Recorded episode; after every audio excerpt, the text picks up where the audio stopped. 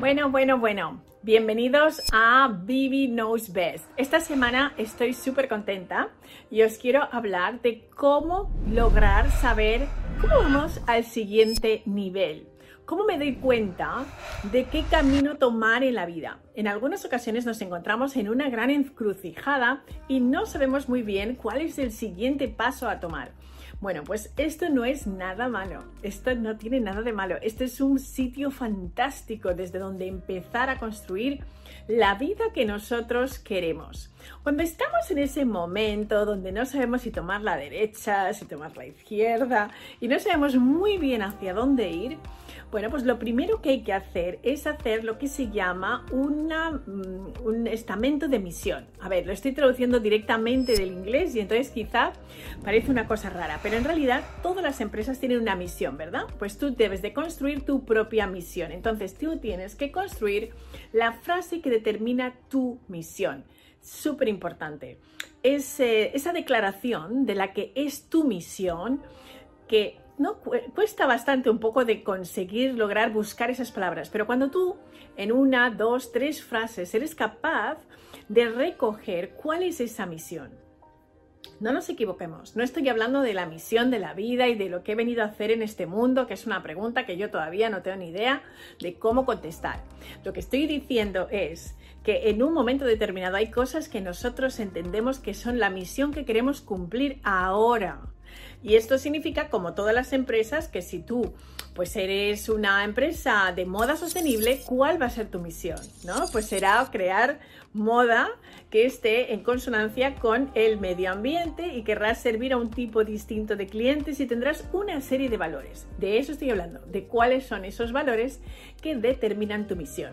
Cuando tú esto lo ves por escrito es muy importante, lo lees varias veces y dices, oh, ok, este es mi misión, en, cierto modo, debes de verte a ti mismo como alguien que está en acción para hacer algo.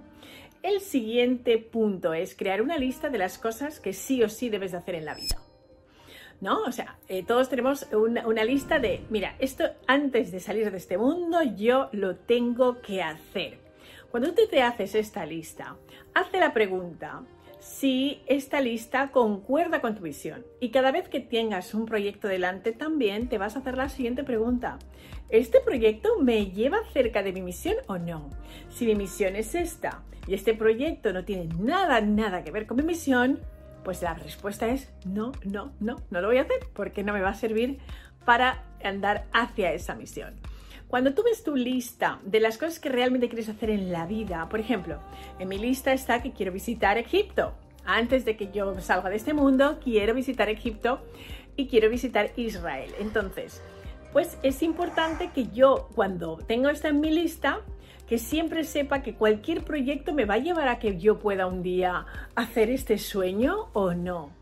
Esa es la razón por la que yo decidí ser más global y es porque sabía que dentro de la lista de cosas que quiero hacer en mi vida quiero viajar. Por lo tanto, alineo mi misión con las cosas en la vida que no me quiero perder antes de salir de aquí y dejar esta fiesta para irme a la siguiente. ¿Qué más?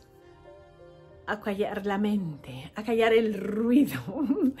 Muchísimos de los emprendedores que yo admiro y yo también lo hago, hacen una cosa importante, dejar un tiempo a la mente calladita, sí. Algunas personas se toman dos semanas al año en las que simplemente no hacen nada más que pensar y hacer un poco de brainstorming y pensar hacia dónde voy ahora. Si no tienes ese lujo de tener dos semanas al año, lo cual entiendo porque tienes una familia, tienes una gente que cuidar, tienes un trabajo que atender, una empresa que dirigir, es posible que no tengas esas dos semanas, pero te digo que seguro que tienes 20 minutos al día.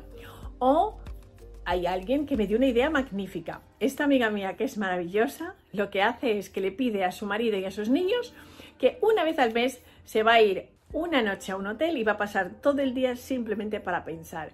Y esto le ha llevado a caminos insospechados porque ha tenido un día en el que no está el ruido de la casa, de la gente, ni nada, y solamente se dedica a pensar en hacia dónde va el siguiente punto. O sea que esto es, o sea, vale oro, de verdad. Y las personas que lo prueban lo hacen, yo lo hago y hay veces que no me lo puedo permitir durante tanto tiempo, pero lo que sí es que busco momentos donde quizá incluso medio día a la semana sea solo para acallar el ruido que sale de fuera. Otra cosa es tener una entrevista informal con alguien que tú admires o con alguien que esté haciendo lo que a ti te gustaría hacer. ¿Qué tiene esto de bueno? Pues que si tú coges el teléfono o un email y le llamas a esta persona y tienes 15 minutos para saber qué desafíos se ha encontrado, eh, cómo lo ha hecho y hacerle todas esas preguntas que tú quieres hacer, es fantástico.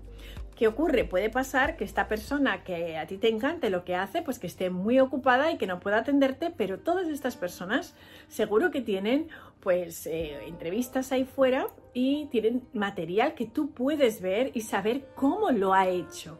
Eso es tan importante, el entender que, bueno, a veces que no sé exactamente lo que quiero hacer, pero sí que sé que me gusta lo que otras personas hacen.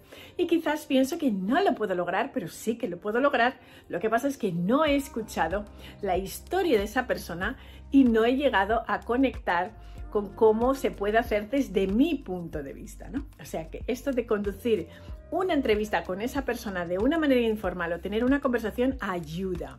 También hay un ejercicio que a mí, a mí me encanta y que para algunas de las personas que habéis estado en mis conferencias lo habréis experimentado.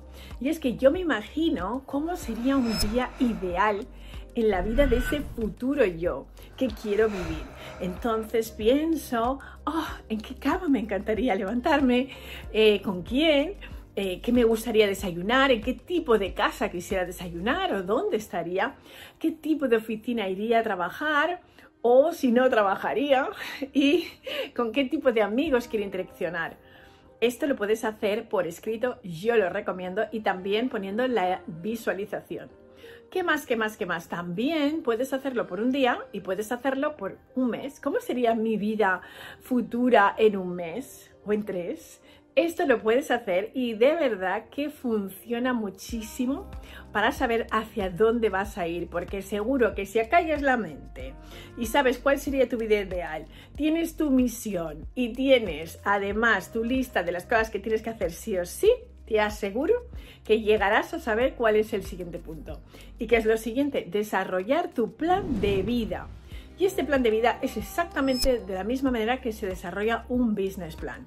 Ese plan de vida no hay que olvidar que está vivo y que se va transformando a medida que tú te transformas. Pero es bueno tenerlo y tener un plan a tres meses, a seis meses, a un año yo ya a mi edad empiezo a pensar cómo será mi vida cuando tenga 60 años. Si, si yo desde que era muy joven ya me veía siempre por delante, ¿no? Y ahora no he llegado a los 50, pero ya me estoy imaginando que voy a ser una sesentona, que me lo voy a pasar genial y qué divertido. Así que bueno, pues eso os dejo por hoy.